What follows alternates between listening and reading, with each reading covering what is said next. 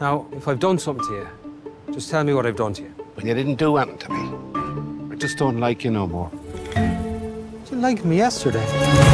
Sur Inisherim, une île isolée au large de la côte ouest de l'Irlande, vivent deux amis de toujours, le petit éleveur Padraic et le violoniste Colm, interprétés par deux immenses acteurs, Colin Farrell et Brendan Gleeson. Un jour, Colm décide soudain, sans raison apparente, de mettre fin à leur amitié. Abasourdi, Padraic demande des explications mais ne peut se résoudre à renoncer à son seul ami. Il fait des efforts répétés qui ne font que renforcer la détermination de Colm. Et lorsque celui-ci finit par poser un ultimatum désespéré, les événements s'enveniment et vont avoir de terribles conséquences. Ce film décrit une situation humaine très pénible et pose un problème existentiel.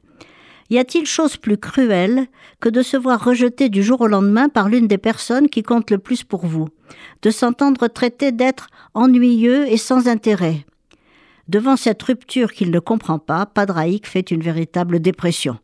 Il se conduit comme un enfant colérique, désespéré, fou de jalousie, chaque fois qu'il voit Colm parler à quelqu'un. Alors, on se pose la question. Colm a-t-il le droit de refuser cette amitié? Sa raison est qu'il a besoin de tout son temps pour réaliser l'œuvre de sa vie, la composition d'un chant sur la mythologie celtique, les Banshees d'Inisherim, qui donne son titre au film. À son âge, il n'y a plus une minute à perdre, ne serait-ce qu'à être gentil. Seul compte la création, et la musique sera plus durable que n'importe quelle relation humaine. Le spectateur comprend les deux positions, l'importance de l'amitié et celle du travail solitaire. Mais la radicalité du choix de Kolb est unique. C'est celle d'un ermite qui se voue à la solitude et à la méditation au prix de sa vie. Ce dilemme inhumain est exprimé visuellement par de magnifiques images des falaises d'Inisherim, soit en plan, large symbolique avec les personnages aux deux extrémités pour symboliser leur éloignement, soit par des plans rapprochés de leur visage, marqués par l'inquiétude et le tourment.